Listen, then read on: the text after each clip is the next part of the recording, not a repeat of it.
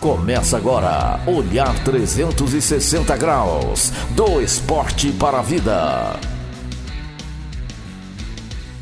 Salve, salve galera! Começa a Olhar 360 Graus. Eu, Davi Carvalho, ao meu lado aqui, meu parça Peu Russo. É, parça, mais um programa hoje, hein? Muita satisfação aqui, tá, tá de novo, com muita alegria. Tá ao seu lado aí, Davi.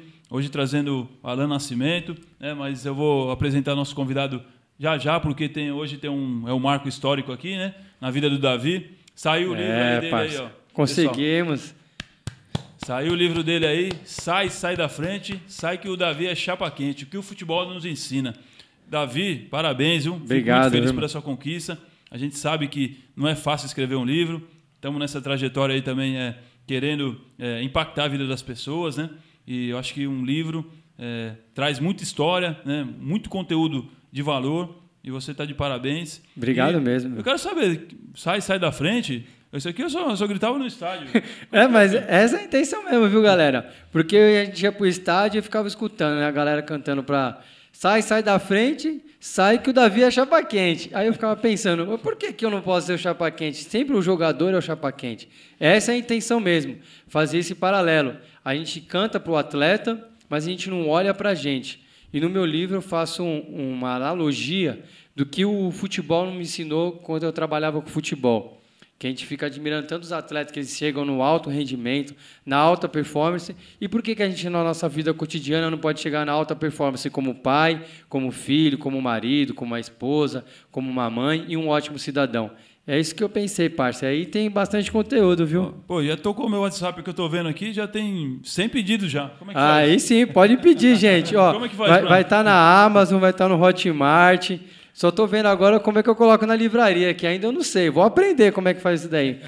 Não, Sou mas- marinheiro de primeira viagem, gente, mas, Mas vai o conteúdo conseguir. não. E o, agradecer nossos patrocinadores, né? Agradecer- patrocinador, ainda não chegou não, parça. Ainda não tem? Não, ainda não. Vamos ver, gente. Ajuda a gente aí que o programa só tem gente chapa quente, hein, meu? E hoje tem um convidado aqui, chapa quente, né? O Alan Nascimento. É, muito prazer aí, Alan. É, e cara dedicado totalmente ao esporte. É, do esporte a gente pode falar agora do taekwondo, né? Começou no taekwondo, é, teve várias ideias aí e agora é uma referência né, na área, mas do para taekwondo, não, o taekwondo paralímpico, né? Me corrija aí, hein? É, para taekwondo ou tae- ou taekwondo paralímpico, em primeiro lugar, você falou perfeitamente, Davi. Qualquer pessoa pode ser chapa quente. Qualquer Show. pessoa, não precisa ser só atleta, não precisa ser só o jogador de futebol. A gente tem que cantar pra gente muitas vezes. Eu sou chapa quente, como você fez. Sim. Você foi chapa quente e fez o seu livro e você quer impactar a vida das pessoas. É, você pode agregar valor de várias maneiras, né?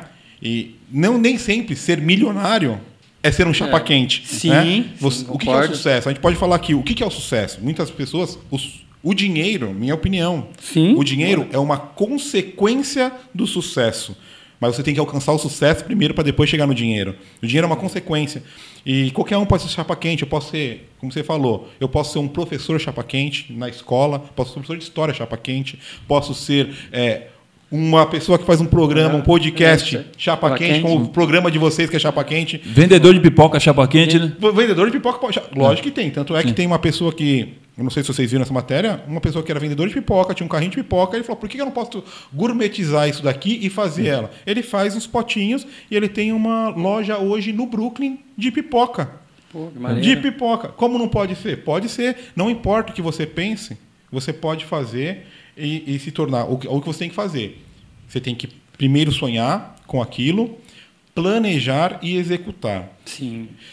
Existe um processo para tudo isso. Estou falando porque é esse o processo do esporte. Esse é o processo para trilhar no esporte. Você pode sonhar. Eu quero quando, você, quando a criança começa no esporte, que ela sonha.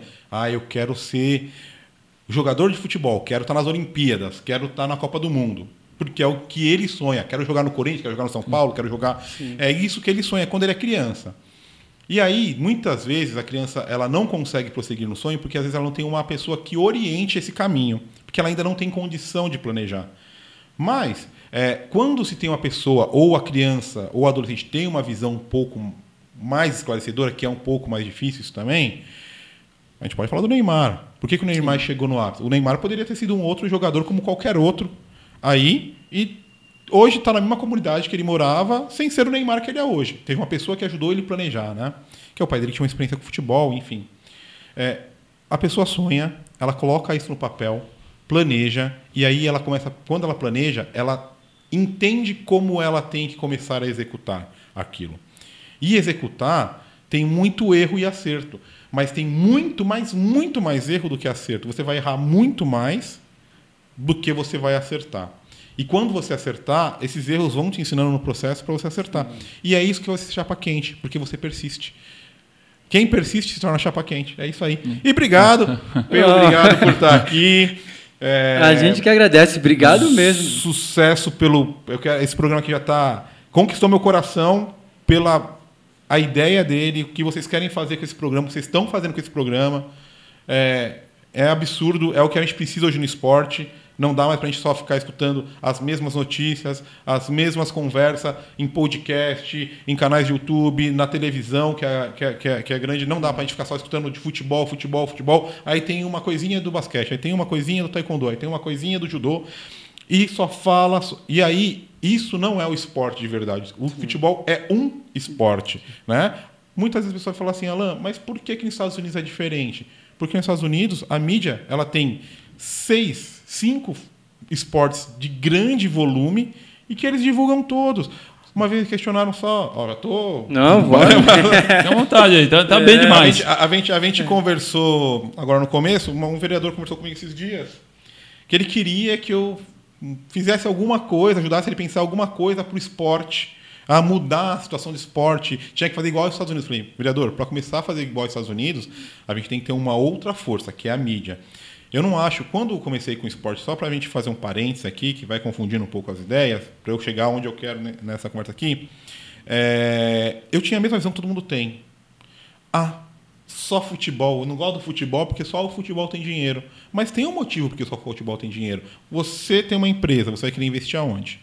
Em quem está aparecendo ou quem não está nem visível? Ah, mas é uma questão social. Está aparecendo, te dá mais Cara, retorno, eu sou né? empresário é o meu sucesso, a minha empresa ter sucesso. E eu acho que eu investir ali, minha empresa vai aparecer e eu vou ter. Então, tem um porquê o futebol estar no Brasil aonde ele está. Sim. Então, eu falei para ele, vereador, para a gente conseguir é, fazer que isso aconteça, precisa existir um investimento e uma conversa com as TVs. Eu sei que a TV é uma concessão do governo. O governo tem que falar, beleza, você vai ter um programa de esporte, por exemplo, Sport TV, ESPN, que é exclusivo de esporte. Para você falar, para eu te dar, dar a sessão, você tem que televisionar o esporte é, escolar e televisionar o esporte universitário. Porque você vai nos Estados Unidos, não é televisionado todo o campeonato, mas é televisionado as finais do estadual Sim. escolar, do nacional escolar. Como, é, teve a, como teve a taça das favelas, né? Como teve a taça das favelas. Por exemplo, falou das favelas. É. A taça das favelas está com visibilidade ou não? Todo ano se espera a Taça das Favelas. Está tendo investidor nos times da Taça, da Taça da Favela? Está tendo por quê? Porque está com uma inserção na Globo. É. Certo? Agora, será que se acontecesse isso no esporte educacional não seria igual? Será que não teria uma empresa que gostaria de patrocinar a escola do bairro dela? Quantas empresas tem aqui no bairro? Quantos colégios tem aqui? Tem um monte de empresas. Quantos colégios tem aqui? Quantos colégios queriam participar dessa competição? Será que a empresa, se soubesse que aquele time ia estar, estar na final, será que ela não investiria em uniforme, em material? Uma alimentação. Uma alimentação. Aí você começa a dar valor para as outras modalidades esportivas, porque você faz e existe Olimpíadas escolares e Paralimpíadas escolares e existe Olimpíadas e Paralimpíadas universitárias. Por que também não dar visibilidade para isso? Porque é isso. Aí ele fala assim, é, mas nas escolas, assim, é, é, é, inclusive é um outro processo nas universidades. Só existe bolsa nas universidades dos Estados Unidos ou para pessoa que tem um rendimento muito excepcional na esco escolar, ou uma pessoa que tem um rendimento mediano escolar, uma nota tem que ter uma nota mínima, inclusive na escola, e é um jogador excelente. Aí você vê é, jogador de escolar que estuda numa escola que às vezes não tem uma infraestrutura, num bairro ruim nos Estados Unidos, que é convidado para um mega colégio nos Estados Unidos. Aí esse garoto recebe bolsa para estudar nesse mega colégio. E normalmente o garoto já sai do colégio com uma bolsa na universidade porque ele é está jogador. Então existe um incentivo para o esporte. Você Sim. vê o Michael Phelps. Michael Phelps, que é da natação, o que fez ele foi a natação universitária. NBA, né? Diversos NBA, atletas vários, também, né? Vários atletas sa- vêm da universidade e ele disputa e ele não vai para a NBA, por exemplo, você falou da, da liga, né? Que é, uma, uma das maiores ligas do mundo, que é a NBA. Ele não sai da, da, da antes dele se formar na universidade, ele não está na NBA. Ele primeiro participa da liga universitária. Quando ele sai da universidade, quando acaba a liga universitária, que ele sai da universidade, que ele é contratado para a NBA. Olha só isso que a gente está falando. Depois que ele sai da universidade, então ele já sai Formado. né? formado. Formado. Ele sabe, e porque a carreira de atleta, o atleta muitas vezes não pensa isso também. A carreira dele é curta. Ele vai, tá, hoje você vê atleta com 40 anos, mas quantos atletas você vê com 40 anos? De alto rendimento. De- no alto rendimento, quantos você vê? Tirando o golfe, vai. Que golfe tem pessoas mais velhas, mas outro esporte que tenha muitos atletas com mais de 40 anos. Tudo bem, a gente pode falar, ó, ah, tem, tem mais do que antigamente. Tem. Avançou tecnologia de treinamento, avançou tecnologia em nutrição, avançou os estudos. É. Então, o atleta ele consegue ter um pouco mais de rendimento. Mas é tudo isso que eu falo. Tem que investir na base, tem que investir na base.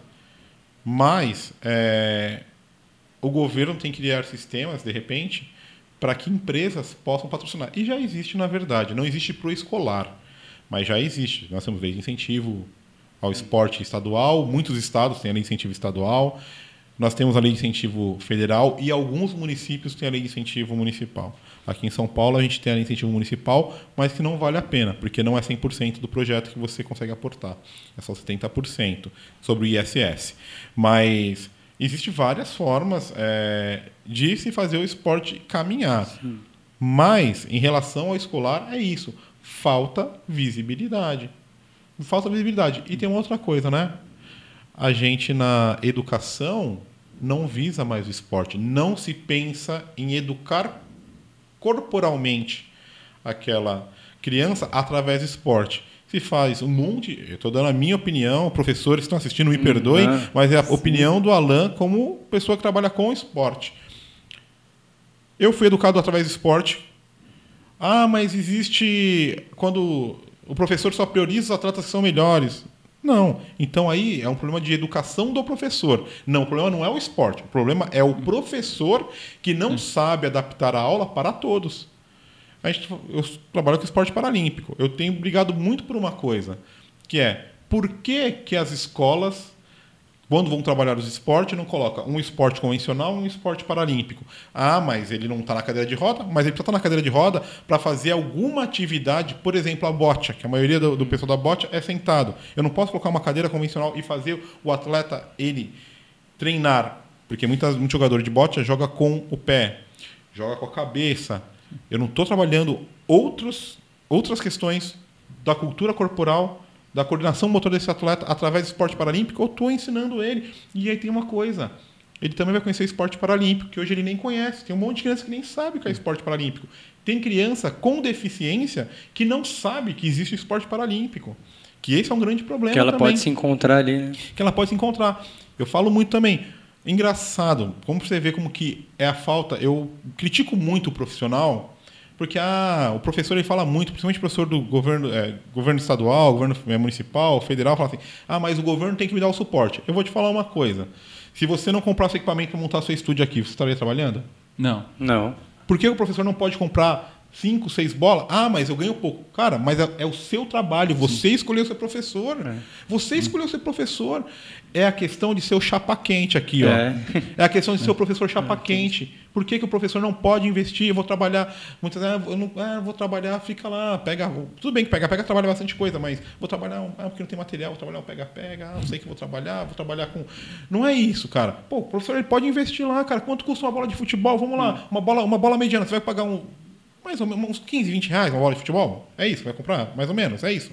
Custa mais ou menos isso, uma bola mais mediana. Não uma bola, não uma pênalti, mas uma bolinha que dá essa você é, executar é mal. difícil encontrar né, esse preço aí de 15, Mas, 20 mas, mas quando você consegue encontrar uma bola de futebol hoje? Ah, uns 50 reais você compra uma bola, né? 50, tá bom. Você compra quatro bolas para você dar aula para sua turma.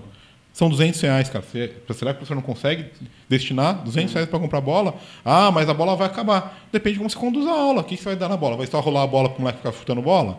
Que também não, isso não é da aula de, de, de- de educação física. Né? Então, eu acho que o professor hoje também peca muito na questão da educação, né? Do, do em relação a, ao esporte. O professor ele poderia continuar com o esporte trabalhando essa questão da cultura corporal, porque o que, que o esporte, o esporte educa, cara? É, é ele que faz a habilidade. Exatamente. Os melhores atletas que estão vindo para mim no para taekwondo são os atletas que estão vindo migrados do, do, atletismo.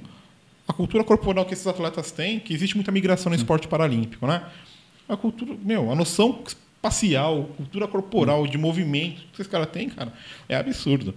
Então, eu acho que falta um pouco isso. Não estou criticando o professor, cada um tem, mas eu Uma acho visão, que né? foi se implantado isso na mente de muitas pessoas, que tudo o governo, a questão do assistencialismo é muito forte no Brasil.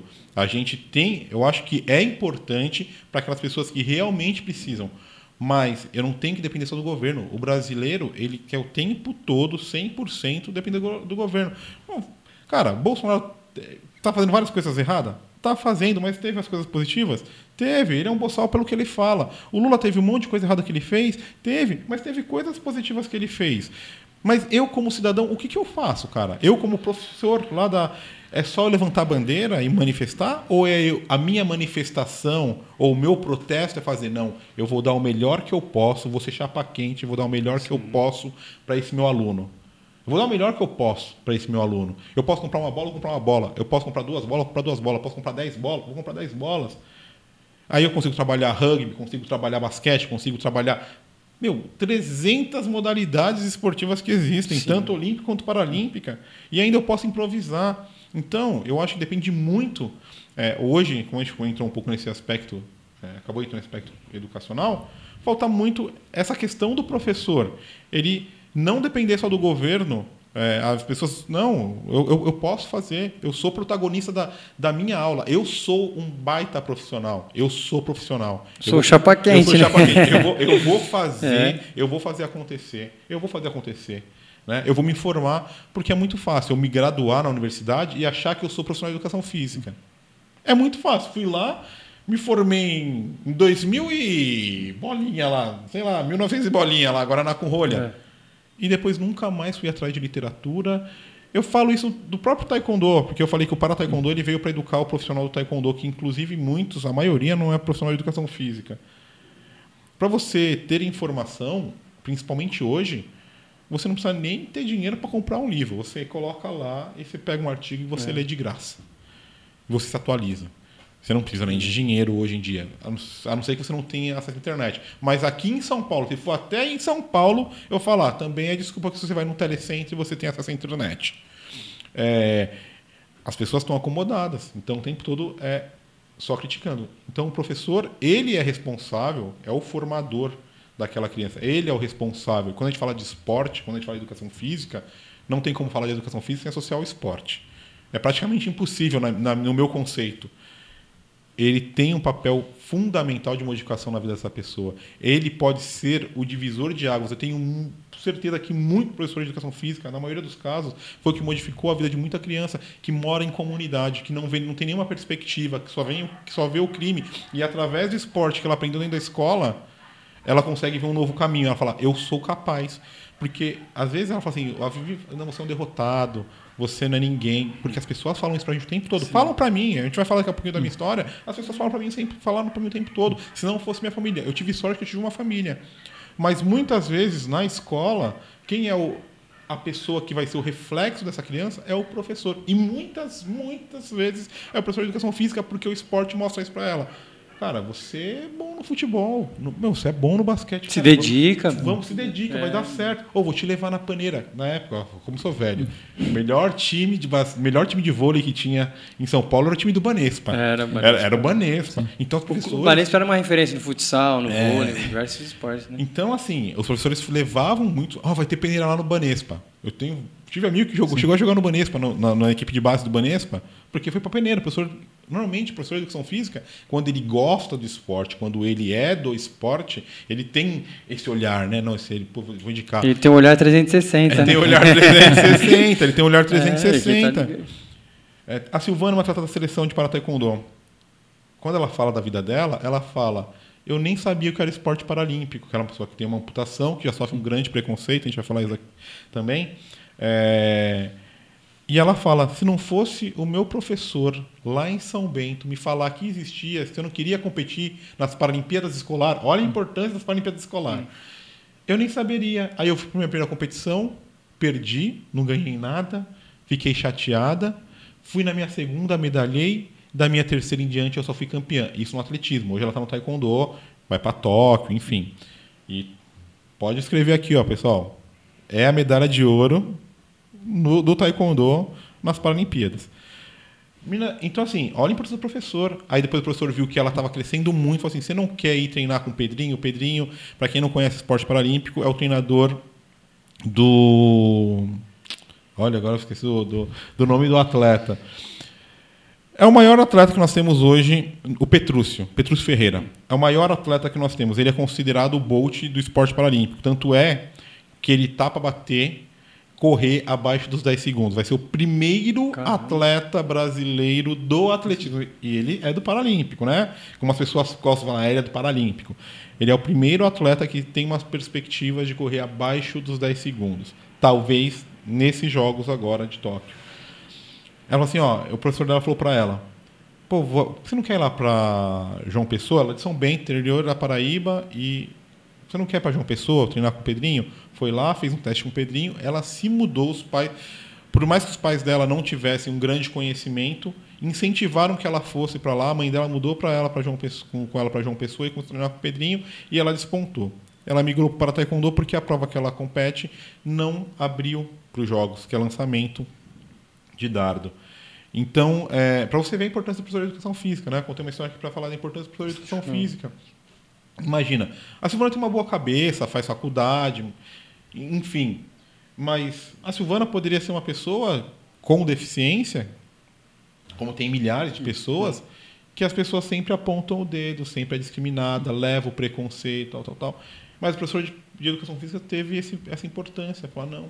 Eu dei o um exemplo da Silvana, mas aquele menininho que mora na comunidade, como eu falei agora, ele muitas vezes não tem uma perspectiva. O pai bate na mãe, o pai é alcoólatra, tá drogado, é, o irmão está preso, é, é, a mãe tem que se virar, não tem nem comida para colocar no prato, não consegue enxergar a perspectiva. Mas através do esporte, o professor consegue mostrar para o cara: isso aqui é só uma fase da sua vida. Ó, tá vendo o que o esporte faz com você aqui? Ó? Eu consigo. Você consegue se dedicar e ser melhor que aqueles caras ali, ó. Ninguém acredita em você, mas consegue ser melhor que aquele cara. No esporte. Mostra será, o quanto ele é bom, né? Ele será que, o quanto ele é bom. Será que se você não se dedicar em outras áreas da sua vida, você não vai ser tão bom Sim. quanto no esporte? E quando, e quando foi que deu esse start aí para você ir para o esporte? Como é que foi o seu início? Vamos lá. Essa história também é boa. É. Eu comecei no taekwondo com 7 anos de idade. É, sempre um menino muito ativo, sempre gostei muito de esporte.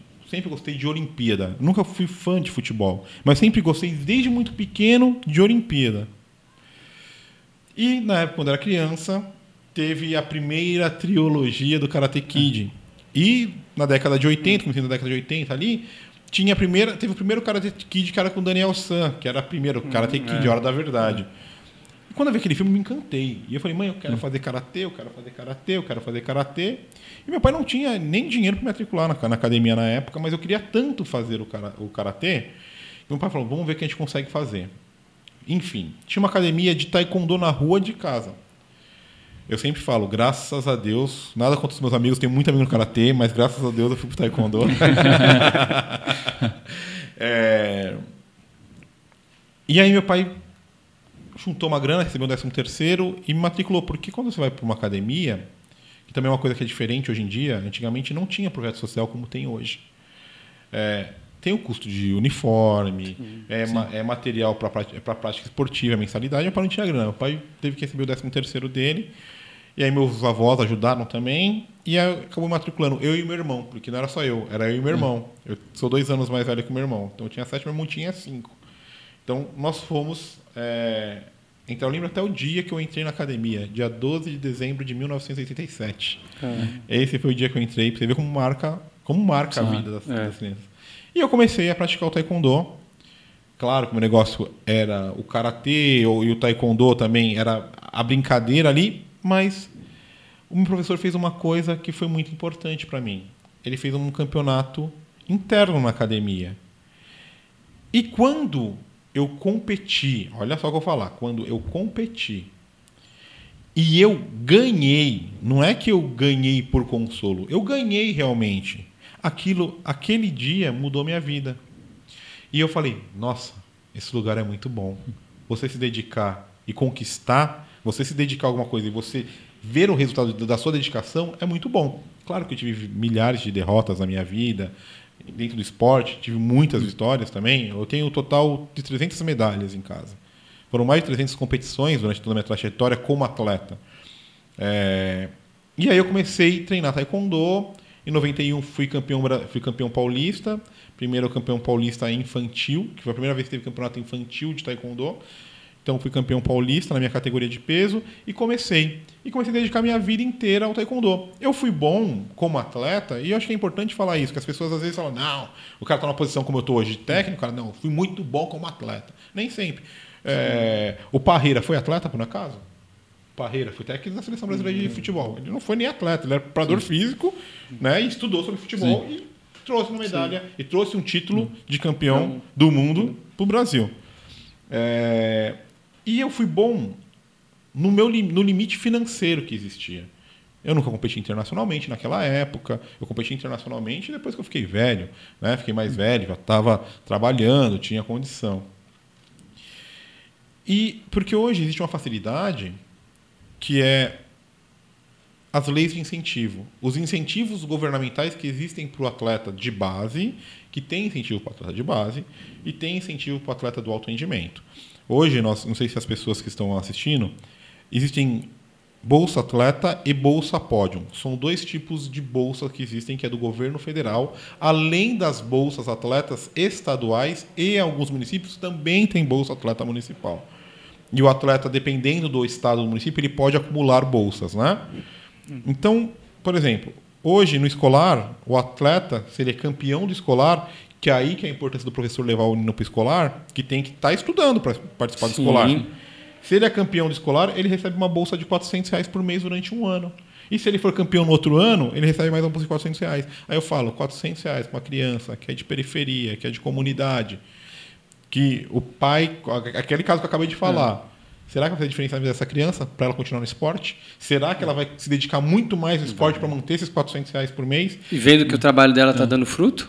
E aí eu te falo, não é uma esmola que eu acho que muitas vezes é, o que a gente vê é, dentro do, do, Bolsa Família, essas Sim. coisas que a gente vê, é por, pelo mérito da criança. Ela Sim. vai lá, se dedica, treina, ela tem que, ela tem que trabalhar. É um trabalho. As pessoas é. enxergam como trabalho. Uma criança já consegue trabalhar dentro do esporte, que é uma coisa saudável, não é uma coisa abusiva, né? Aí se a criança ela evolui um pouquinho, ela é campeã brasileira, com mais de 16 anos, ela teve incentivo no escolar, conseguiu competir, comprar material, porque ela consegue comprar material para ela. Mesmo que os pais não tenham condição, ela consegue comprar material, consegue Sim. investir um pouquinho mais na carreira dela. Ela é campeã brasileira. Ela consegue a bolsa é, atleta nacional, que é de 900 reais. O material do taekwondo é caro? O material do taekwondo é muito caro. Hoje, é. eu vou te falar que quando ele já era caro, mas hoje como é tudo eletrônico, é muito caro. Para eu, eu comprar no Brasil, fora eu consigo mais barato comprar um par de colete eletrônico, mais um par de meia tal, mais o sistema que tem que comprar o sistema, eu vou gastar no mínimo 60 mil reais. Porque só o colete eletrônico é 45 mil. Porque mudou, é. né? Antigamente, agora a pontuação né? agora é, é, é precisa, né? É preci... Na verdade, assim, existe um negócio chamado HIT. É uma calibragem que existe dentro do colete. Cada categoria de peso existe um HIT limite. Então, por exemplo, o mínimo na categoria feminino acima de 58 quilos, que é hoje que tem é 15. Se ela bater abaixo de 15 não marca ponto, mas se ela chutar acima de 15 marca ponto, porque a meia ela tem um sensor, é um Siemens, e o colete tem um sensor. Quando ela bate com aquele impacto necessário no colete, marca sobre o ponto. E é caro. E por mais que fale assim, ó, dá para treinar seu colete eletrônico? Dá. Eu treino meus atletas sem colete eletrônico. Não tenho condição de comprar Sim. um colete eletrônico para os meus atletas. Seleção é uma outra situação. Mas é caro. Né? E as bolsas ajudam a isso. O atleta comprar, por exemplo, só a meia eletrônica. Um atleta agora a gente foi, a gente foi para Cancún agora. Mesmo nesse período de pandemia a gente foi, é, reabriu as competições, teve um grande protocolo de segurança. Só para você ter uma ideia, a gente foi em duas competições, 15 dias a gente testou 10 vezes. E era tudo é, PCR-RT obrigatório. É, não podia sair do hotel, tinha tem várias regras que a gente teve que seguir. Ele não tinha meia eletrônica, teve que comprar. Ele pagou 700 reais a meia eletrônica dele. Pô, é grana pra caramba. Mas se ele recebe uma bolsa de 900, cara, é grana, mas ele vai ter uma bolsa de 900. É a ferramenta de trabalho, É né? uma- E aí é escalonada a bolsa. O atleta ele pode conseguir receber até 15 mil reais por mês do governo federal, dependendo da posição que ele está no ranking. Aí já entra na bolsa pódio, que a bolsa pódio é um pouco melhor. Então você vê que, que dá para essa criança fazer. E dentro do. Não tinha isso na minha época, né? eu entrei nesse assunto pra falar, não, não tinha isso na minha época. Então meus pais não tinham grana, né? É, como eu falei, a gente uma família que, graças a Deus, a gente teve uma família, tive avós muito presentes e que não deixou a gente nunca passar muita necessidade.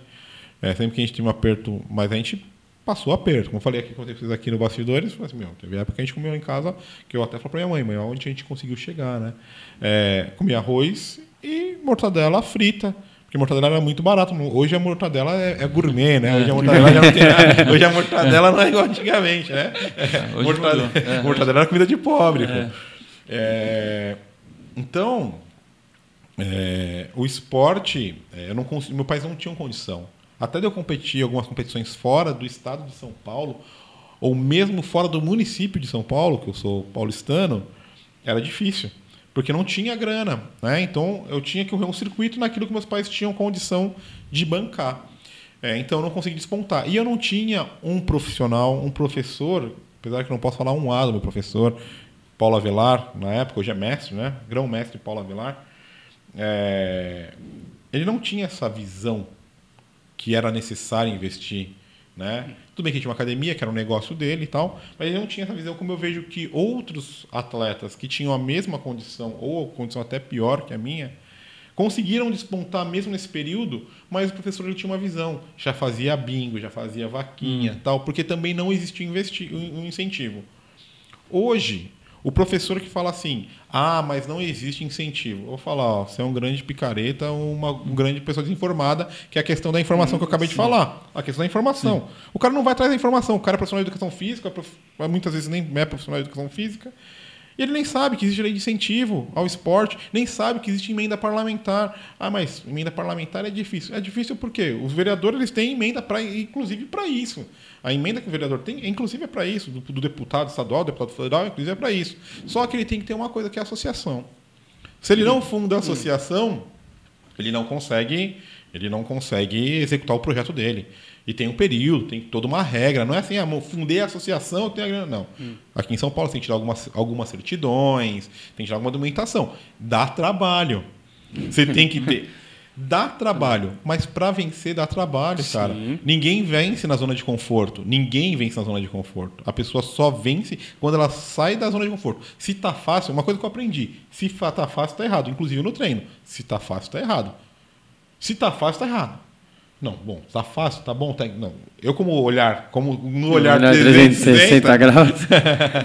eu tenho que olhar e falar, não, tá bom, realmente tá bom. Mas e se a gente fizer isso, analisar o vídeo? Porque não é só eu treinar meu atleta.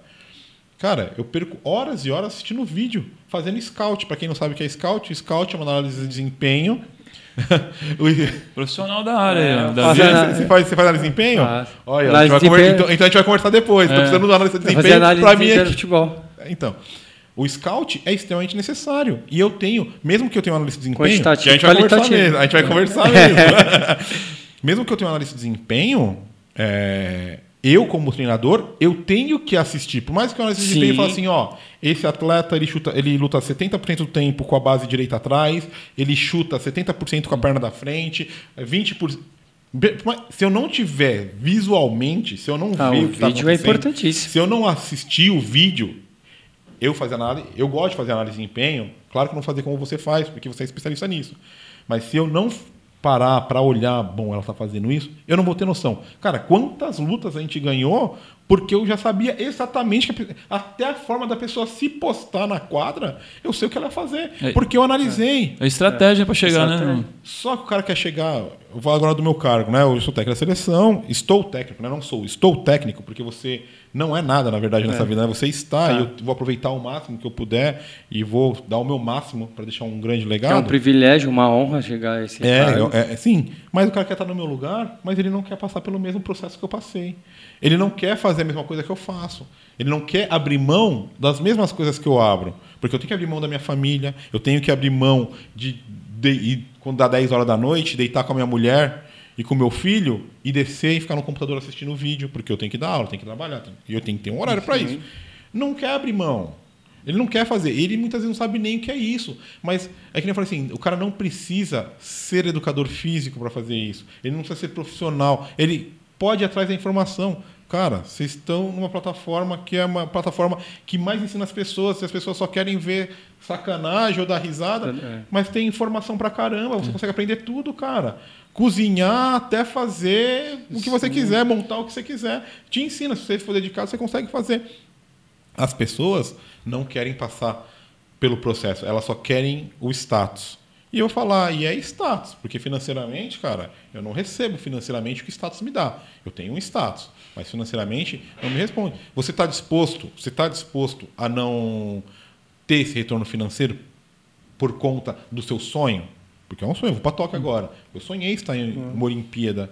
Eu consegui um caminho por um outro lado. Eu enxerguei um caminho que ninguém enxergava, que era o para taekwondo. Ninguém enxergava naquele momento o para taekwondo. Aí então fala assim, muitas vezes fala para mim, quem é você? Que eu fundei uma federação, né? No começo eu tive que fundar uma federação, só para ilustrar, é, porque a confederação a qual eu represento hoje, que tem uma nova gestão, e a gestão está fazendo um excelente trabalho, não estou puxando o saco não, é porque é uma Sim, verdade. É verdade. tem É uma verdade. É, não queria saber, a antiga gestão não queria saber do para taekwondo. Eu para você ter uma ideia, eu consegui chegar no presidente do Comitê Paralímpico Internacional, que é o Andrews Parson, mas não conseguia chegar no presidente do comitê, da, da confederação na época. Eu comecei. é, então, a confederação nem queria saber do para taekwondo porque não tinha dinheiro. Hoje que nós temos um recurso que é para fazer o, o- o esporte acontecer, é, todo mundo quer. Mas porque as pessoas veem o status, não veem o que a gente passa. As pessoas não veem que tem muito atleta que vai viajar com a gente que não tem nenhum, nem, nenhuma grana, não tem nada, por causa que ele tem uma situação muito, muito ruim. Agora, agora que os atletas estão com a gente, que estão melhorando, porque tem bolsa, a maioria está recebendo bolsa já, tal, mas no comecinho, em 2017, lá quando a gente começou como seleção, meu, a gente pagou muita coisa do nosso dinheiro, cara. Muita coisa. Até hoje a gente investe dinheiro em atleta. Né? O cara, não, o cara acha que é só estar no cargo, não é só estar no cargo. Pessoal, ah, mas eu sou melhor que o Alain. Será que é melhor que eu? Claro que vai ter gente melhor que eu e tem gente melhor que eu. Claro que tem. Não sou idiota falar, não, eu sou. Eu bato no meu peito e falo, eu sou foda. Eu bato e falo, eu sou foda. Mas. Você eu é chapa sei- quente. É, chapa quente. Mas eu sei que tem cara que é mais foda Sim. que eu. Sim. Eu sei também que tem. E aí, eu não quero ser aquele cara, mas eu me espelho naquele cara que é mais foda que eu, falar português claro, pra ser tão foda quanto ele. Sim, o que, que ele fez? O que, que eu posso fazer O também? que, que eu posso fazer? É, é o que eu falo. Quando eu, quando eu imaginei o. Quando sonhei em ser técnico, eu não consegui como atleta, sonhei em ser técnico de seleção, que eu fiz educação física, porque eu queria ser o melhor técnico de taekwondo. Eu queria chegar a ser técnico da seleção de taekwondo. Hoje eu falo, eu não vou pro, pro Olímpico. Meu, meu negócio é o Paralímpico. É, mas, cara, é, eu me espelhei em várias pessoas. Eu me espelhei. Eu nunca quis ser o Carlos Negrão, eu nunca quis ser o Madureira, eu nunca se- quis ser uma pessoa que eu espelho no sentido empresarial. Você No começou a modelar, né? eu modelei, eu falei, não, esses caras, eles seguiram um caminho. Qual foi o caminho que esses caras. Porque eu falava, meu, como esses caras estão ganhando dinheiro? Porque eu falava assim, meu, eu conheço- porque a maioria no esporte não ganha dinheiro, cara. Aí eu falo assim, como esses caras ganham dinheiro? Como esse cara conseguiu ser técnico na seleção? E aí, não é que eu falo assim, meu, eu quero lugar desse cara. Não. Ah, não, esse cara aí, eu vou derrubar, vou, vou derrubar esse cara pra eu chegar onde eu quero. Não, porque eu sei que tudo tem prazo de validade. E um dia alguém precisa sair, um dia eu vou sair para alguém entrar. Sim. Eu sei que esse é o processo e eu vou receber numa boa. Claro que talvez eu fique chateado porque é do nosso ego, é da vende. É, claro, lógico. mas eu sei que é uma coisa que vai e tem que acontecer. Para o esporte ser democrático, para o esporte evoluir, tem que acontecer. Porque vai chegar um cara melhor que é melhor que eu. E, e vai ter alguém que vai ser melhor Mas que eu. enquanto você estiver no cargo, você tem que dar o seu melhor, né? Enquanto eu tiver, eu tenho que dar o melhor. E então eu me espelho no cara que é mais foda que eu mesmo. O cara que é melhor que eu, o cara que é mais chapa quente que eu. Sim. O cara que é melhor do que eu. Porque o cara que não, que não se modela, um cara que não tem essa visão do que o cara que você acha que é soberano, ele estaciona. Ele entra na zona de conforto. Quando eu acho que eu tô bem, não, eu sou o cara. Eu sou o chapa quente mesmo. Ninguém é melhor do que eu. Você estaciona. Eu- Estaciona. só que é o seguinte, quando você fala eu sou o cara mesmo, cara, Tá vindo um uma milhão, tem, tá vindo, meu, uma turba lá atrás querendo o seu lugar. Trabalhando para estar aqui. Então, enquanto eu quiser estar aqui, enquanto eu estiver aqui, eu vou ser o melhor. E mesmo quando eu sair daqui, do cargo que eu estou hoje, eu vou me dedicar para ser o melhor para os meus atletas. O Cortella ele fala uma coisa que eu que ele falou que ficou na minha vida pro resto da vida, você tem que ser o melhor, você tem que fazer o melhor que você pode com o que você tem. Com o melhor que você tem. Quando você tiver condições melhores, você faz melhor ainda. Então, eu quero ser o melhor com as condições que eu tenho hoje. Eu quero ser o melhor. Porque quando tiver condição melhor, aí eu vou voar mais ainda. Então, eu sempre tenho que me espelhar em outra. Esse é meu, meu modo de Mas ver. tá. Eu sempre tenho que espelhar em uma outra pessoa que eu acredito que seja melhor do que eu, para eu falar, não, eu vou ser tão bom. Não vou ser ele, mas vou ser tão bom ou melhor que ele. Porque eu vou, vou me dedicar. Por exemplo, eu quero muito receber o título de melhor treinador do mundo em alguma competição. Eu quero. E eu sei que o meu coordenador também quer isso. E nós tentamos. Mas é um de- E assim, e a gente não disputa por isso, entendeu? A gente não disputa entre a gente. Mas é um desejo como treinador. Pro nosso ego vai fazer bem. Pra minha carreira vai fazer bem. Eu vou saber que eu realmente estou fazendo a coisa certa. E a gente vê outros técnicos no mundo recebendo esse título. E são técnicos melhores que a gente. Por que, que ele pode e você não pode, por, né? por que, que ele pode e por que, que eu não posso. E é bom para você também, pelo quem está em volta, porque vai saber que sua dedicação é essa e você vai trazer, né? Tudo que tem de melhor para você, tudo de melhor que você tem ao seu redor, você vai fazer para o seu sonho, né? Vai ser um sonho do da atleta que está com você. Isso vai, né? Sim. Vai para um e vai para outro. Sim, então é, é isso que eu falo. E eu falo, ó, graças a Deus a gente conseguiu, quando eu montei o projeto do Para Taekwondo, lá atrás que ninguém acreditava, o pessoal desacreditava mesmo, falava, meu, quem é você? Né? Você não é ninguém. Né? E eu falava, não, isso aqui vai dar certo. Eu enxergava, eu enxergava, eu já tive a visão que ia dar certo. Já visualizou, né? Visualizou. Em 2017 a gente começou com, com a seleção. Eu montei a federação no final de 2014 para começo de 2015. Aí você já não era mais atleta. Não, já não era mais atleta. Eu montei a, a, a, a seleção, eu montei uma federação nesse período porque ninguém queria trabalhar, como eu falei, e eu já visualizava. Né? Vocês conhecem o professor Júlio Gavião, da, da, da USP, é um PhD que tem lá. Ele veio trabalhar junto com a gente e tal, para fazer a parte. Que eu, já- eu, eu, estruturei a federação quando eu estudei a federação. Eu fiz um curso com ele no Centro Paralímpico. Fez. É. Ele é top, top, top. O cara é muito top. É, eu, quando ele falou, quando ele veio com a gente, ele veio para agregar na parte científica, porque não existe esporte sem ciência. Não existe esporte sem ciência. Se você é um cara que acha que existe, você está enganado. Então você muda de profissão ou vai estudar, porque você precisa estudar. É, então montei vários departamentos e um era o departamento de ciência, que era o professor Júlio Gavião, que estava ajudando a gente. É, então, cara, a gente já visualizava aonde a gente estaria. Eu não imaginei que seria agora. A gente começou em 2017 como seleção, tive que fechar a federa fechei a federação, a federação não existe mais, hoje a CBTKD assumiu, que é a confederação que tem o direito à modalidade. Sou funcionário da confederação. É, nós começamos em 2017. Em 2017 a gente, eu sempre falo essa história que é bem legal as pessoas entenderem a diferença de perder e ser derrotado. Aí em 2017 foi o primeiro campeonato mundial. Todos os nossos atletas perderam. Todos. Todos os nossos atletas perderam.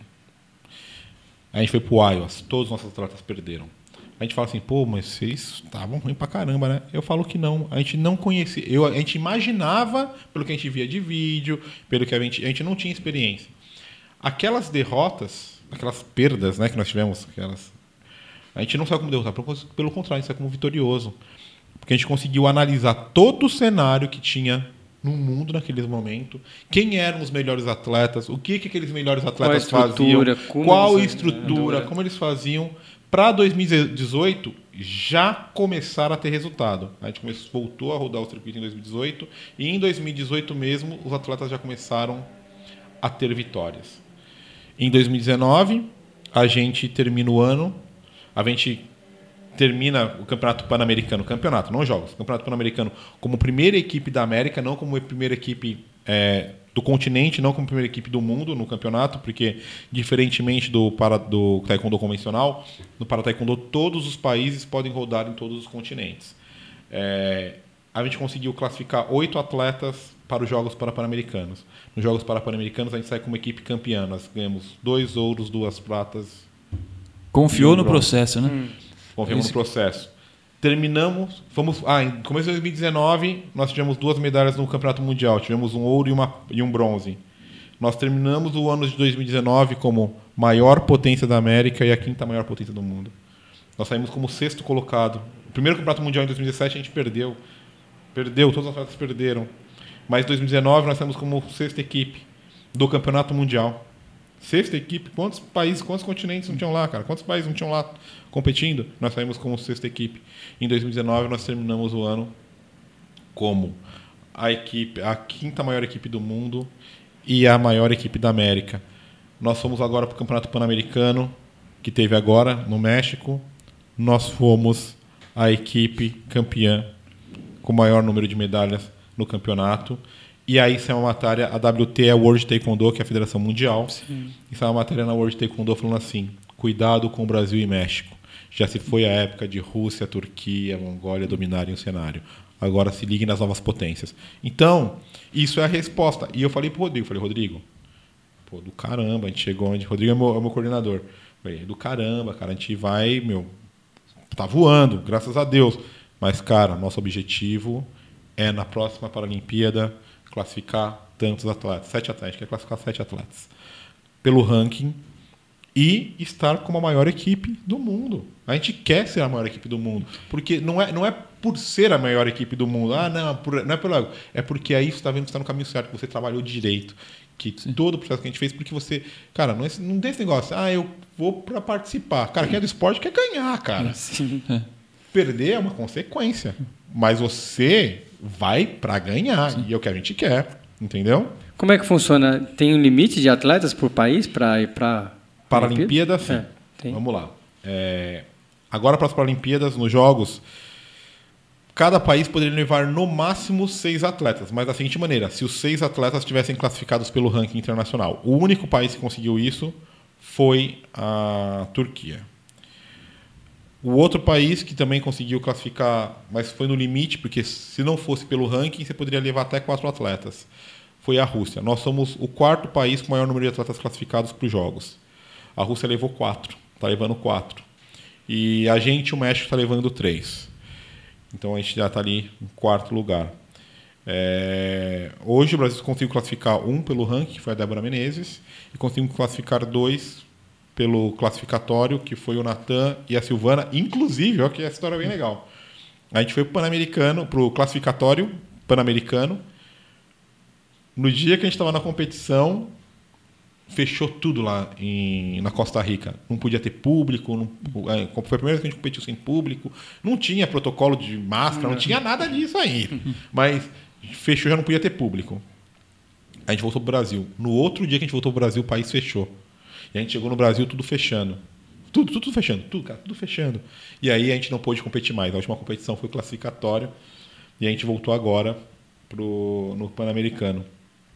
Então o Brasil está levando três é, três atletas. Então é no máximo porque são só por que são seis? Porque são três categorias de peso no masculino e três categorias de peso no feminino. No próximo jogo serão dez categorias de peso. Então a gente vai poder levar mais. E a gente já tem uma expectativa realmente de levar sete. A gente, pelas nossas contas, a gente consegue levar sete atletas pelo ranking. Porque se não for pelo ranking, a gente não consegue. Então a gente consegue, a gente está imaginando que a gente consiga levar sete atletas pelo ranking internacional. Vamos trabalhar forte para isso. Envolve um monte de coisa, um monte de questão, que é a questão financeira. O dólar está muito alto. Não é que a gente não tenha o recurso, mas o dólar está muito alto. Então, como o dólar está muito alto, o nosso recurso se torna nada. O staff é grande de vocês? Hoje não. Hoje nós temos. Hoje nós temos as principais competições. no no- todas as competições. Roda eu, o Rodrigo, que é o coordenador, e a Elisa, que é a fisioterapeuta. Faz um excelente trabalho. Ela recuperou um atleta, você não acredita. O atleta estava com uma lesão grave. Ela conseguiu recuperar o atleta, que é o Natan Torquato, em três dias para os jogos, cara. Recuperou. O moleque conseguiu ser campeão dos jogos. E vai estar no Mundial agora. Vai estar no, no- nos Jogos Paralímpicos agora. É, e aí, nas competições maiores, nós levamos a nossa analista de desempenho, que é a Paula Vaquian, e agora nós vamos começar a co- correr com a menina do marketing. Então, nosso staff não é muito grande. Depende da competição, a gente consegue levar mais atletas ou menos atletas. A gente não tinha uma formação de seleção. Por quê? Era uma modalidade nova, então quem aparecia a gente conseguia levar. Mas o para taekwondo cresceu muito no Brasil. Nós conseguimos fazer no final de 2019 o maior evento nacional do mundo, com 104 atletas. Então o para taekwondo no Brasil cresceu bastante. Então a gente vai ter que fazer um draft agora. A gente não vai fazer seletiva, como todo mundo conhece seletiva. A gente vai fazer um draft no formato mesmo do draft do futebol americano. Então o atleta vai ter que fazer teste físico, vai ter que fazer teste tático, teste técnico, comportamento. Que a gente não avalia muitas vezes isso, mas nós também vamos pesar o, o comportamento.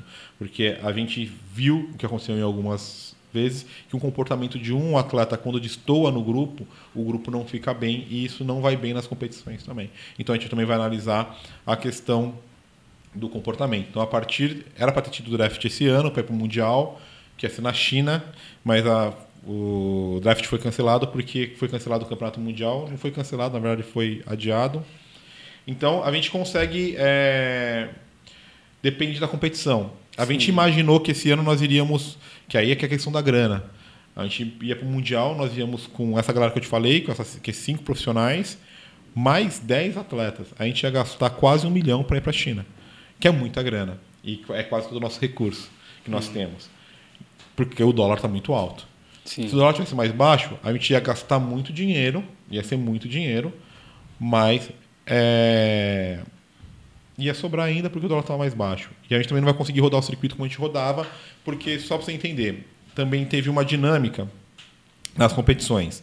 Antigamente, só tinha os, os Opens é, continentais para a gente competir, mais um campeonato que era o S Open. É, agora não. O Taekwondo, todos os campeonatos que tiverem, todos os campeonatos grandes que tiverem o Taekwondo convencional, vai ter o para Taekwondo. Então vai ter todos os Grand Prix. E Grand Prix é legal porque o atleta consegue receber grana. Os, o campeão, do, os medalhistas do, do Grand Prix recebem nos Grand Prix é, continentais bolsa de mil dólares, 500 e 300 dólares, mas o Grand Prix final é 10 mil dólares. 10 mil, 5 mil e mil dólares. Então, assim, é uma grana para o atleta. Eu falei, meu, é grana. É grana. Você consegue, meu, com essa grana, você consegue rodar o circuito quase que inteiro pelo seu bolso. Entendeu? Qual é a Então- classificação do- desses atletas aí pra, no Para-Taekwondo? Classificação com amputado, tem que ser amputado, tem que ser... Aí, ele, aí é elegibilidade. Isso. tá? Para o atleta ele participar do para taekwondo. O, ta, o para taekwondo ele tem sete grandes classes. Hoje não são mais sete, né? São nove que mudou a regra. É deficiente visual. Só para vocês entenderem, a classificação ela tem a grande classificação funcional que é a, a classe da deficiência. E dentro da classe da deficiência também tem divisão. Por exemplo, a P10 que é para cegos. Ela vai de P11 a P13. Agora não é mais P13, é P11 e P12 só que é o tipo de visão que esse atleta tem. Ele é cego total ou ele tem uma baixa visibilidade, uma baixa visão que ele tem, né? Qual o tipo de acuidade visual? Então, porque é diferente. Uma pessoa, mesmo que não seja na luta, que o taekwondo tem dois formatos de competição, o punse que são as formas e o kirigi que são as lutas, mesmo na, no punse que são as formas, que é o kata, o kati, quem conhece o kung fu, o karatê, é mais ou menos isso. É, ele tem favorecimento que ele, que- aquele que tem baixa visão, porque ele consegue enxergar um pouco o espaço. Aquele que não enxerga nada, ele tem uma noção espacial diferente. Então, a competição é diferente. Então, a classificação funcional serve para deixar. É, que é até legal falar isso para as pessoas entenderem. A classificação funcional serve para deixar mais competitivo. Porque não é justo uma pessoa que não tem um braço competir com um cego. Os dois lutando, quem que vai levar a vantagem? Existe uma vantagem competitiva. Então, a classificação funcional serve para alocar o tipo de cada pessoa no seu tipo de deficiência, né? Então, por exemplo, cegos é P10, que vai de P11 a P11 e P12. P20 é para deficiência intelectual. P30 para pessoas que têm deficiência física, desde que o comprometimento seja motor, neurológico, que é, são as paralisias cerebrais. A classe K40, que é a classe paralímpica, ela vai de K41 a K44, é para pessoas com amputação ou disme... ou eu aprendi uma palavra nova recentemente, a gente falava de dismelia, mas é pessoa que tem agenesia em membro superior. Agenesia é pessoas que têm uma deficiência, malformação congênita no, no, no braço. A P5, a, aí tem a P40 que surgiu agora, que é a pessoa para uma formação no braço, mas que são os punces, são as formas. Tem a classe P50, que é para cadeirante, a KP60, que não é paralímpica, que é um novo movimento, que é um movimento novo não, é um movimento muito antigo, inclusive é mais antigo que o esporte paralímpico, surgiu, surgiu em 1890 é, e tem até hoje competição tal. Só que eles têm um, um, comitê à parte, uma confederação à parte, inclusive eles tiveram uma grande vitória recentemente, que o governo federal é, vai compartilhar uma parte do recurso da Lei Agnello Piva, para quem não sabe que a Lei Agnello Piva é a lei das loterias federais. Esse recurso vai para o Ministério do Esporte, o Ministério do Esporte divide entre os comitês.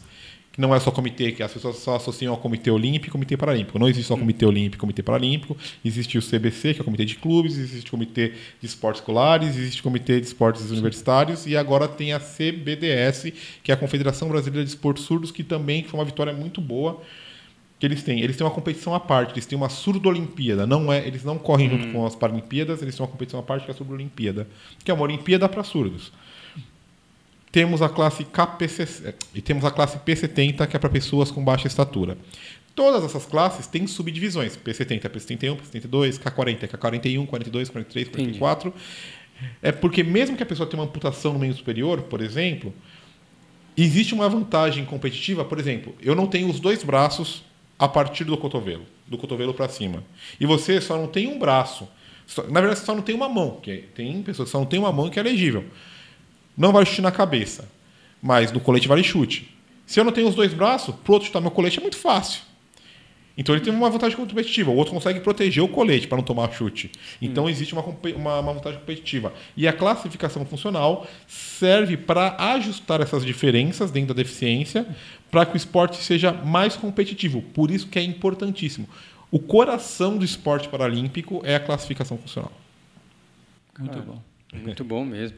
Agora vamos vai você falou assim que viaja muito, estuda muito e o lado familiar, como é que ficou nessa é assim, ó, isso eu posso falar que é essa é a importância de ter uma família que te dá uma base. Eu tenho uma esposa maravilhosa, isso eu posso falar, minha esposa é, ela foi o que eu pedi para Deus, que eu acho que tem uma questão da fé também. Ela é do esporte também? Ela não é do esporte. Ela foi, ó, ela não é do esporte, mas eu conheci ela, ela era minha aluna.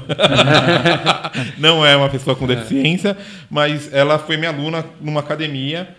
A gente se conheceu, enfim. A gente está junto já há oito anos já. E só contar uma passagem aqui que eu acho que é, que é interessante antes de falar dessa questão, que eu vou falar da minha esposa, né? Eu falava para Deus, pô Deus, quando eu encontrar uma mulher, cara, eu quero uma mulher que eu não preciso ser linda, mulher linda, mas é, não precisa ser só linda, não precisa ser linda, eu quero uma pessoa que seja minha parceira, que seja minha amiga. Por que eu pedi isso para Deus, cara? Porque quando você tem uma pessoa que só te põe para baixo, cara, é difícil. É, é, difícil. E cara, Deus me deu uma mulher que ela me apoia em todos os meus projetos malucos, assim. Eu tô com 300 projetos. A gente tá falando do taekwondo, mas eu tô com 300 Sim. projetos, cara. E ela, não, vamos fazer, não, faz, tá certo. Me apoia em tudo. Claro que fica com saudade da família. Eu tenho um filho pequeno. Eu não vi meu filho crescendo. Agora tá, tá melhor, porque agora ele, como a gente consegue fazer pelo WhatsApp e tal. Fazer chamada de vídeo. É, fazer chamada de vídeo, ele tá mais velho, então dá para fazer, então ele, ele consegue entender um pouco mais. Quando ele era muito bebê, cara, eu saía, assim, ele tá falando, voltava, ele tava falando. Faz parte, cara. É, a família, a, uma terapeuta falou para mim uma vez, Alan, não é a quantidade de tempo que você está com a sua família, é a qualidade de tempo que você está com a sua família. E hoje você pode estar com a sua família o tempo todo por causa da tecnologia. E é verdade. Cara, quando eu estou viajando, eu faço questão, eu tenho um ritual com meu filho, que é para ele dormir, que a gente faz uma oração, a gente faz o Pai Nosso, faz a Ave Maria, a gente faz uma oração para a família, agradece, porque a questão da gratidão é uma coisa muito sagrada para mim. Você tem que agradecer mesmo quando você estiver na pior, você tem que agradecer a Deus. Porque, às vezes, não sei que tem muita gente que não acredita, tal, mas estou falando que é da minha fé. Né? Sim. É, mesmo quando a gente está naquilo que a gente não entende naquele momento, Deus está querendo te ensinar alguma coisa. Então, mesmo quando as coisas que. Eu fiquei chateado recentemente com uma situação que aconteceu na seleção, e eu falei: Deus, eu sei que eu não estou conseguindo é, é, tocar isso daqui. Acalenta meu coração. Eu sei que o Senhor está fazendo o melhor para mim. Muito obrigado. Mas acalenta meu coração. Deus me deu uma resposta uma hora depois. É, eu não sou crente, não sou evangélico, né? Eu sou crente em Deus, mas não sou evangélico, sou católico. E também não vou na igreja católica, mas eu faço questão de agradecer a Deus o tempo todo. E eu prego muito na minha casa, a gratidão. E eu ensino meu filho a ser grato, porque é importante você ser grato. Quando você agradece, você consegue enxergar mais oportunidades. Quando você só reclama, quando você não agradece por aquilo, você não consegue enxergar a oportunidade que você está vivendo, você não consegue enxergar o momento que você está vivendo. E você tem que agradecer para você enxergar o momento. E eu ensino isso pro meu filho demais. Então a gente reza, faz, é, faz uma oração e eu leio para ele e até ele dormir. Quando era pequeno, a gente não conseguia fazer isso. Hoje, que está maior, eu encurto essa distância como? Eu ligo por ele. Pode ser, meu, diferença. Eu estava no, tava no Líbano agora recentemente, era uma diferença de 6 horas, cara. Eu colocava o relógio para despertar 4 horas da manhã, que era 10 horas da noite aqui no Brasil, para eu poder ler para ele. Eu fazia questão de fazer isso. Então, eu acordava, fazia uma chamada de vídeo para com ele, fazia oração, fazia todo o ritual. E a questão que meu filho ficava, mais, ficava muito magoado comigo diminuiu, porque ele é criança, ele não sabe expressar. E a minha filha, que é menteada, também. Eu sempre que posso, ligando, Manu, como você tá? Como tá o colégio? Porque a distância eu encurto. Mas, cara, era no, no começo era muito mais difícil. Mas é difícil. A família, lidar com a família. Por exemplo, meu filho ficou doente muitas vezes quando eu estava viajando, porque foram muitas viagens. É, e a gente, se não fosse meu sogro, se não fosse minha sogra, você fica com o coração na mão, cara. Você não sabe o que fazer. Minha mulher ficou doente. Então você não sabe o que fazer. Mas, cara, faz parte. E eu tenho uma mulher que é parceira, que ela compreende isso. E ela apoia isso. Que nem pra vir aqui hoje. Eu estava na casa da minha mãe na praia. Falei, não, tem um podcast com os meninos. Eu vou lá no podcast. Não, obrigado pela moral. obrigado mesmo. Eu vou lá, porque é o compromisso. E ela entendeu, falou, tudo bem, vamos subir. E, e, ela queria ficar, porque ela queria dar uma volta tal. É, não ia na praia nem nada, mas queria andar no calçadão. Enfim. Aquele momento de família. É, né? Aquele... Eu falei, não, a gente precisa voltar porque eu combinei. E a gente vai voltar. E ela falou, não, tudo bem, voltamos, deixa eles em casa e vim aqui. Porque é isso, cara, porque tem uma pessoa que me apoia. Mas mesmo, mas, ah, mas eu, porque a gente pode estar escutando, ah, mas, puta, o cara tem uma pessoa que apoia ele, né, meu? Mas eu não tenho hum. ninguém que me apoia. Mas, cara, o maior apoio tem que ser você o tempo sim, todo. Sim. Cara, se gruda com a sua fé. Hum.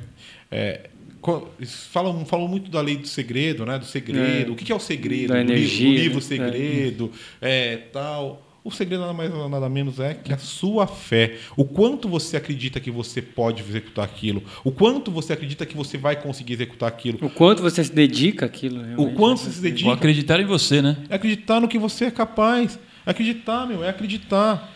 Cara, eu montei, acabei de montar uma, ó, acabei de montar uma academia. Acabei não, montei no começo da segunda, nem me fala. Eu montei no começo da segunda onda. Eu lancei, eu abri a academia numa sexta-feira, na outra sexta-feira o Dória decretou lockdown. Cara, Aí começou a reabrir, eu me senti inseguro de reabrir a academia, porque eu acho que é uma questão de responsabilidade minha, né?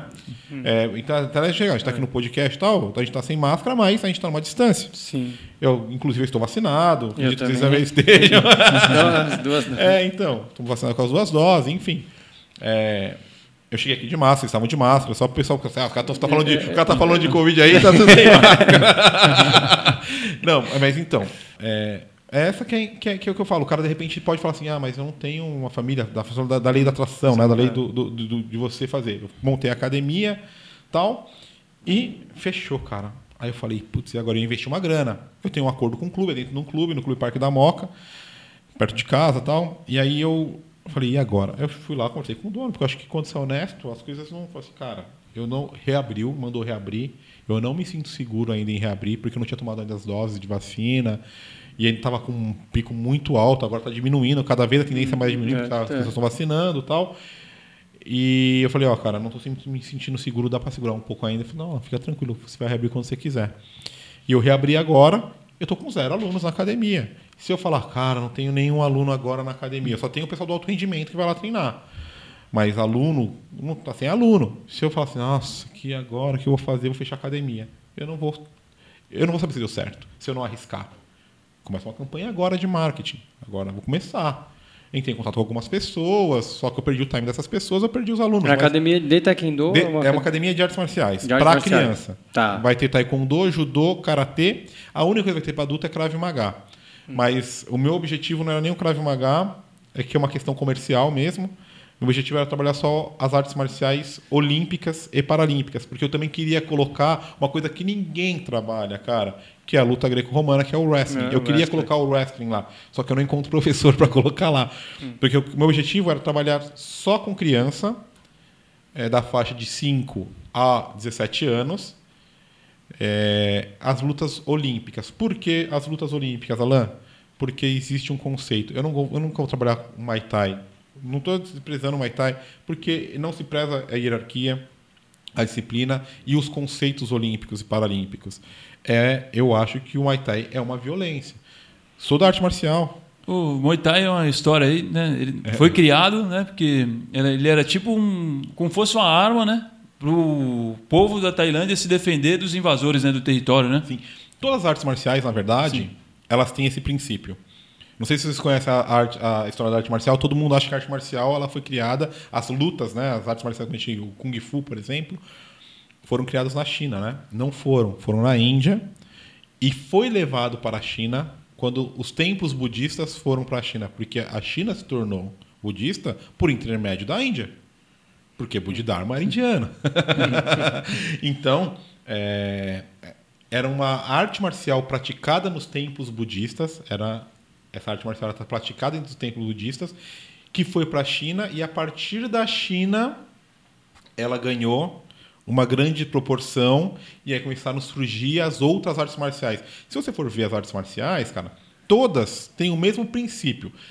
As, as artes marciais contundentes, que tem chute, soco tal, todas têm o mesmo chute, mesmo soco, muda um pouco como executa o chute, muda a postura, mas é o mesmo chute, o mesmo soco, muda, muda o nome. Porque depende da região. As artes marciais que nós conhecemos como jiu-jitsu, judô, que são as, as, as artes marciais que a gente tem mais contato, né, mais pegada, também, se você for ver, Aikido, por exemplo, também tem o mesmo princípio. As artes marciais foram se dividindo, né? Elas foram dando prioridade para aquilo. Mas todas, to- quando você fala com qualquer pessoa, ah, qual que é essa? Não, minha arte marcial é milenar. Não é porque a arte marcial dele é milenar. Não é que no lugar que ele que foi surgir, que era- é milenar por conta dessa questão do budismo, do, da China, tal. Enfim, mas o Muay Thai, hoje, o que, que vende? Não, não vou criticar o pessoal do Muay Thai, não. O, o que, que vende do Muay Thai? O, o UFC, cara. O que vende o Muay Thai é o UFC. É o UFC. Então as pessoas elas não praticam. É, um esporte, mas eles são desorganizados. Existem 300 federações de, de Muay Thai. O Muay Thai foi reconhecido recentemente como modalidade. Recentemente, assim, há alguns anos, há uns três anos atrás, foi reconhecido como esporte olímpico. Ela, tá no, ela, não, é, ela não está no quadro de modalidades olímpicas, mas ela foi reconhecida como modalidade olímpica. Tem várias modalidades que são modalidades olímpicas, mas que não estão no quadro de, jo- de, de, de esportes dos jogos. Só para as pessoas entenderem isso. Ela, foi, ela teve um reconhecimento do, do, do COI, mas ela não é um, não, não é está no quadro de jo dos jogos, de esportes dos jogos. Mas é, eu acho que é aquilo do profissional que a gente fala. Então, é a violência pela violência. Eu acho que não tem a questão da disciplina, da hierarquia. é, não se pratica muito isso. É minha opinião. O pessoal do Muay Thai que está assistindo, me perdoem. É a minha opinião. Não estou que, não tô queimando o negócio de vocês, não. Tem pai que gosta, tem pai que leva. Mas eu queria trabalhar os conceitos das artes marciais olímpicas e paralímpicas. Então era essa a ideia. Tanto é que a minha academia ela funciona no horário das 7 da manhã Onde fica lá? na Fala Moca, a propaganda Padre aí. Raposo 837 no Clube Parque da Moca, dentro do Clube Par- Clube Parque da Moca, no primeiro andar. Ela, então, é, só falando da, da academia, não era nem para falar disso, era para falar, para exemplificar. Se eu fosse um cara que desistisse, eu não ia voltar agora depois da segunda onda. Porque eu falei, cara, não tenho nem, putz, era para ter aluno, gastei uma puta grana, vou ter que gastar uma puta grana agora para fazer investimento, porque hoje panfletar existe, mas não existe mais panfletagem de papel. A panfletagem é, digital. Digital. E a panfletagem digital é cara. É. Porque você não tem que, você tem que impulsionar no Instagram, você tem que impulsionar no tem que Facebook, fazer tem que tráfego, fa- né? tem que fazer tráfego, tem que fazer um monte de coisa e não é barato. Entendeu? Tudo bem que eu tô fazendo, eu fiz uns cursos, eu, eu, eu vou fazer, vou me arriscar, porque, meu, se eu pagar para uma pessoa fazer o tráfego comigo, eu vou gastar muito mais. Vou me arriscar. Então, tem um investimento. Eu não vou ter aluno lá. Sim. É, eu podia desistir, cara. Mas eu falei, não. Se eu não sentir agora, eu sei que vai ser difícil. Eu sei que vai ser difícil. E tá difícil. Dá vontade de desistir? No taekwondo, no para taekwondo, deu vontade de desistir várias vezes, cara. Eu cheguei a chorar, gastei uma puta grana. Mas toda vez eu falei, não, dá para ir mais um pouco. É isso que dá. Tem um post que eu vi há muito tempo no Facebook, que era um cara martelando com uma picareta. Ele, sim. há muito pica- fazendo, cavando, cavando. E quando tava perto do ouro, ele parou de ir e foi embora. Aqui não tem nada. Porque é isso que acontece na nossa vida. As pessoas falam assim, nossa, do nada o cara ficou ali. Mas não sabe a caminhada. Ninguém sabe a Sim. caminhada que vocês estão fazendo para estar aqui agora. Quando vocês explodirem, vocês vão explodir, tenho certeza, cara. Isso é- pode ser. Deus te ouça, né? Assim. Não, vão explodir. Porque Já vejo, já vejo isso aí, já. Já vejo o podcast mais escutado do Brasil vai ser o nosso. Vai ser. Vocês vão. Escuta o que eu tô falando. Escuta o que eu tô falando. Mas ninguém vai saber a caminhada que vocês tiveram que passar. As pessoas só vão ver quando vocês estiverem lá no topo. As pessoas só veem o topo, as pessoas não veem o trajeto. E toda vez que eu tô perto, que eu tô cavando, que eu tô cansado, que eu falo, eu vou desistir, cara, ó pra você ver como é um post, cara. É, vem essa eu, luz, lembro, né? eu lembro desse post e falo, cara, Tá, tá tão será, perto, né? será que não tá ali do lado? E você pode ter certeza que tá ali do lado. Quando você pensa em desistir, você pensa assim, ó, dá mais um pouquinho. É isso, aí eu vou entrar no alto rendimento. É isso que é o alto rendimento. O que é alto rendimento? Alto rendimento não é saúde, cara. A pessoa fala, ah, atleta de alto, atleta de alto rendimento. Sacrifício Esporte de alto rendimento não é saúde, porque o atleta ele tem que sempre falar, eu posso um pouco mais. Eu consigo treinar mais 10 minutos. Eu consigo fazer mais tantos chutes. Eu consigo. Eu consigo. É, é o tempo todo. Essa é essa questão de como. Porque o atleta sente dor. O atleta sente estafa. E eu, como treinador, tenho que falar, você tem que. Eu, às vezes, vejo que o atleta está morrendo ali, que eu falo que ele não vai aguentar mais, mas eu falo, eu, como treinador, falo, não, você pode mais um pouco. Você vai. E ele consegue mais um pouco. E é uma questão física, cara. Ele não consegue. Você vê nitidamente que o cara não consegue, mas o cara vai lá. Ele tira a força reserva, né? Ele tira a força de onde não tem e consegue executar. É isso nos negócios também. Sim, é. Como o olhar 360, né, que a gente É, tá falando é. aqui, é isso. É o cara. Meu, dá mais um pouco. Cara, tá difícil. Tá difícil. Às vezes não dê certo o negócio, às vezes não vai dar certo. Mas eu tenho que arriscar até o último. Quando tipo, não der por alguma. Porque não deu mesmo. Aí eu falo, puta, vamos tentar uma outra coisa. Vamos para um outro caminho. Estamos chegando ao final aqui, ô. Vamos agradecer né, a aula que você deu para a gente, aí, o, o olhar 360 graus que você trouxe, né? Acho que de várias vertentes aí da vida. Né? A gente fica feliz em contar com você aqui. Parabéns mesmo pelo profissional que você é, pelo pai que você é. Então, acho que isso aí tudo faz a diferença. E eu queria que você deixasse. O que o Taekwondo traz para a vida? Você já falou, mas eu acho que para deixar registrado aí para todo mundo. Eu não quero falar do taekwondo, eu quero falar do esporte. Porque mais do que um profissional de taekwondo, eu sou um profissional de esporte. O esporte faz a pessoa ter esse olhar que eu acabei de falar agora. Que ela sempre, se ela se dedicar, se ela correr atrás, ela consegue executar, ela consegue chegar no sucesso. Ela pode perder, ela pode apanhar. Hoje eu estou apanhando, hoje eu estou perdendo, que aí no caso da luta, hoje eu estou apanhando, estou apanhando. Mas se eu treinar, eu vou conseguir parar de apanhar e vou conseguir cons- começar a bater. É, traz a meritocracia. A importância do esporte é mostrar para essa sociedade, principalmente para o jovem, que os pais, que a nossa geração, não sei se vocês são, são pais, mas eu sou pai, é, que a minha geração traz para o filho de sempre estar na bonificação. Não, o esporte traz essa questão. Não, ó, se você não se dedicar, você não vai ganhar. Não, você tem que se dedicar. E o pai não consegue enxergar isso. E é isso que o esporte faz pro cara, porque o cara ele não vai, ele não vai ser atleta pro resto da vida, ele vai pro mercado de trabalho. E quando ele chegar no mercado de trabalho, cara, vai ter 300 pessoas querendo devorar ele. Se ele não tiver esse olhar, que ele tem que se dedicar, que ele tem que estudar mais, que ele tem que ser melhor aqui, que se ele não se preparar, tal, ele vai perder o trabalho dele, vai perder o cargo dele. Quando ele perder o cargo dele, se ele não se preparar, ele não vai conseguir se relo- re- relocar, realocar novamente. O esporte faz isso com a criança, o esporte faz isso com a pessoa. Ele faz com que a pessoa, ele faz com que a pessoa consiga enxergar além, ter o olhar 360 graus, que é, cara, eu tô aqui agora, mas eu vou caminhar, caminhar, caminhar, caminhar, caminhar, eu vou chegar lá, mas vou chegar de uma forma diferente. O que aconteceu em 2017, né? Perdeu, mas você teve o olhar 360 graus. Sim, que era que perder faz parte. Parte. Você sofrer, você não conseguir ter a vitória no, no- no primeiro. E você vai estar na vitória, as coisas que eu não entendo. Eu não vou estar no ápice o tempo todo. E o alto rendimento, quem conhece treinamento, sabe que quando você monta um treinamento, tem momentos de pico e momentos que você treina menos. E a vida é assim. Vai ter um momento que o atleta vai subir, subir, subir, subir, chegou no topo. Quando ele chegar no topo, vai estar todo mundo querendo ganhar dele, cara. E o cara vai treinar para ganhar dele e vai ganhar. Aí ele vai cair. Mike Tyson, todo mundo achou que era imbatível, perdeu. Depois conseguiu ressurgir. É- e é isso. O atleta, uma hora chega, mas ele consegue, sabe? Pô, beleza. E Isso é, é todo o projeto da vida. Beleza. Hoje eu sou técnico treinador da seleção. Cara, tô aqui. Pô, sou treinador da seleção, cara. Tô. Mas eu posso ser coordenador, posso ser presidente, posso ser presidente. E eu sei que esse ciclo vai acabar. Quando esse ciclo acabar, chegar lá embaixo, eu tenho que ter um outro projeto para eu voltar a caminhar para chegar no topo. Porque senão, cara, quando eu cair, eu não consigo subir nunca mais. Verdade. Você tem que ter um olhar 360 graus para onde que eu vou agora. Né? Eu, vou- que nem- eu sei, eu estou me preparando para fazer um mestrado, quero fazer meu mestrado, quero fazer na Unicamp, porque eu quero, bom, quando acabar aqui, eu quero ir para a acadêmica, eu gosto de dar aula. Não vou dar aula só de taekwondo, mas eu quero dar aula, vamos dar aula na universidade, eu posso agregar com Tá outras estudando pessoas. empreendedorismo, estudando marketing digital. Sim, é, é isso.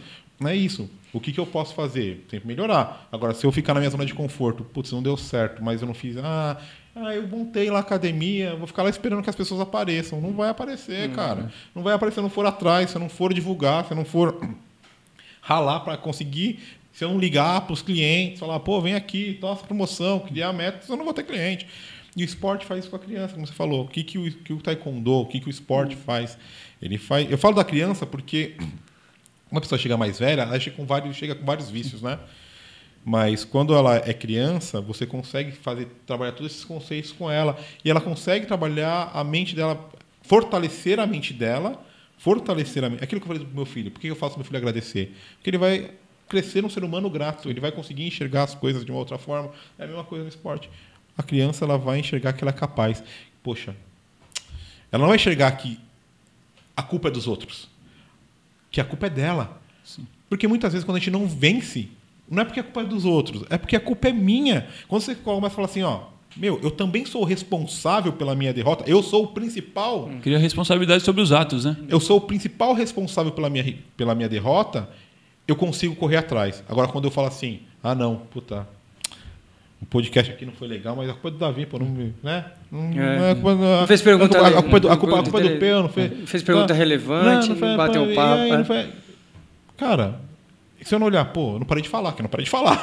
Não, Entendeu? É assim, por exemplo, eu, eu acho que vai ser legal, que tá legal pra caramba, mas tá muito legal, na verdade. Mas vamos falar que aconteceu um erro aqui.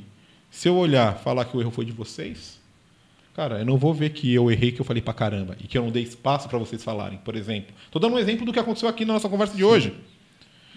Eu tenho que ter esse olhar aqui, putz, eu errei, cara. Pode ter outra pessoa ter interferido, mas se essa pessoa interferiu foi porque eu deixei. Eu deixei que essa pessoa interferisse no meu resultado. Se eu tivesse tido a atitude de enxergar aquilo ali que mas então quem é o responsável? Sempre eu vou ser o responsável pela minha derrota, não vai ser outra pessoa.